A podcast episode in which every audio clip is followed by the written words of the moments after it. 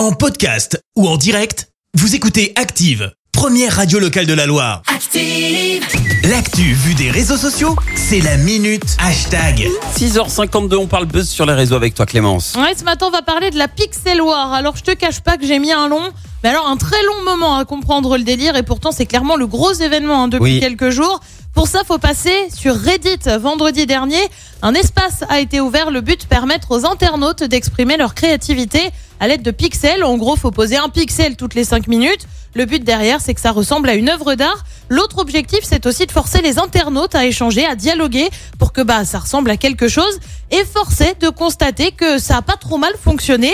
La toile a été arrêtée hier. Sur cette œuvre, tu retrouves quoi? Tu retrouves des logos, des drapeaux de la France, des références à la pop culture. Tu retrouves par exemple la tête de Zizou, Thomas Pesquet, les Daft Punk, le musée du Louvre. Tu retrouves aussi une tour Eiffel et puis tu as des symboles PIS. Ça, c'est pourtant citer que quelques-uns. L'engouement a été tellement fort que c'est devenu une vraie battle avec des négociations et des streamers du monde entier qui se sont affrontés pour imposer leur style.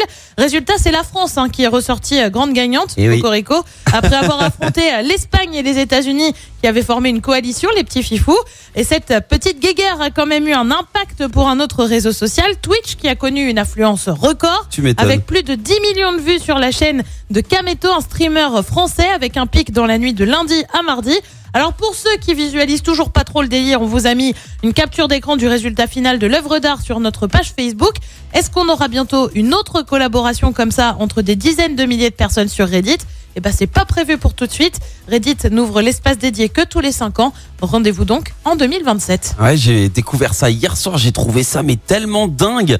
C'est fou, fou, ces hein. millions de personnes qui qui s'acharnaient et, et en fait euh, tu dessines des trucs et puis t'as les autres qui essayent de te le de te le dégommer. Enfin c'était c'était incroyable. À un moment sur notre drapeau il y a il y a le Louvre. Il se fait disparaître et tu vois un streamer de je sais plus quelle nationalité qui dit Ouais. le Louvre disparaît, il ne reviendra pas. Genre euh, même pas, euh, allez, on va dire euh, 30 secondes plus tard, tu vois le Louvre qui réapparaît, il avait les, les- les nerfs quoi. Merci, vous avez écouté Active Radio, la première radio locale de la Loire. Active.